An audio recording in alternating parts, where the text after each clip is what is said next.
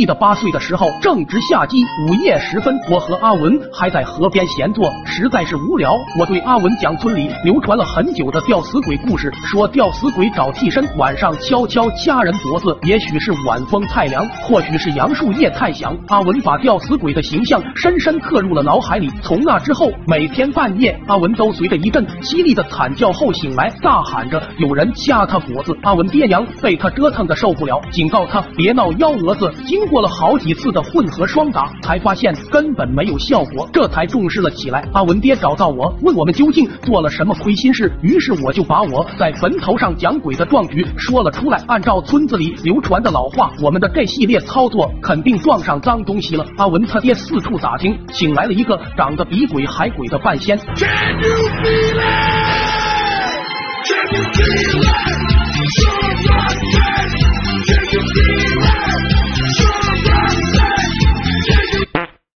站起来后，就让阿文自转三圈，又让我自转了三圈，最终得出了结论：我俩被脏东西招上了。阿文惹了吊死鬼，随时有可能半夜上吊；而我惹了饿死鬼，有三更撑死的风险。我俩爹吓坏了，问怎么个破解法？半仙说躲到后山闭关一个月，躲过去就可以了。我爹和阿文爹一开始半信半疑，但很快诅咒在我身上应验。刚入秋，我的腿就开始慢慢变黑。据说饿死鬼就是全身发黑。我俩爹。这这才怕了，立刻把我俩送到后山的小破屋里。阿文，我俩也是即将开始一个月的同居生活。一开始我们晚上还有俩爹轮流陪着，后来俩爹扛不住了，田里活太多了，于是让我俩晚上互相监视着。为了能活下去，我俩白天睡觉，晚上互相扇耳刮子，保持清醒。扇了三五天，脸实在受不了了，于是想了一个一劳永逸的办法。为了防止我撑死，我们改造了一个破鸡笼子，到了晚上扣在我脑袋上。防止我偷吃，然后合力在地上挖了个大坑。晚上我把阿文埋上半截，以防他爬树上吊死。就这样胆战心惊过了一个月，我俩挺下来了。回到家里，我俩爹高兴坏了，可我的老师却上门质问，为啥我俩一个月没去上学？两家家长七嘴八舌跟老师说明情况，老师听后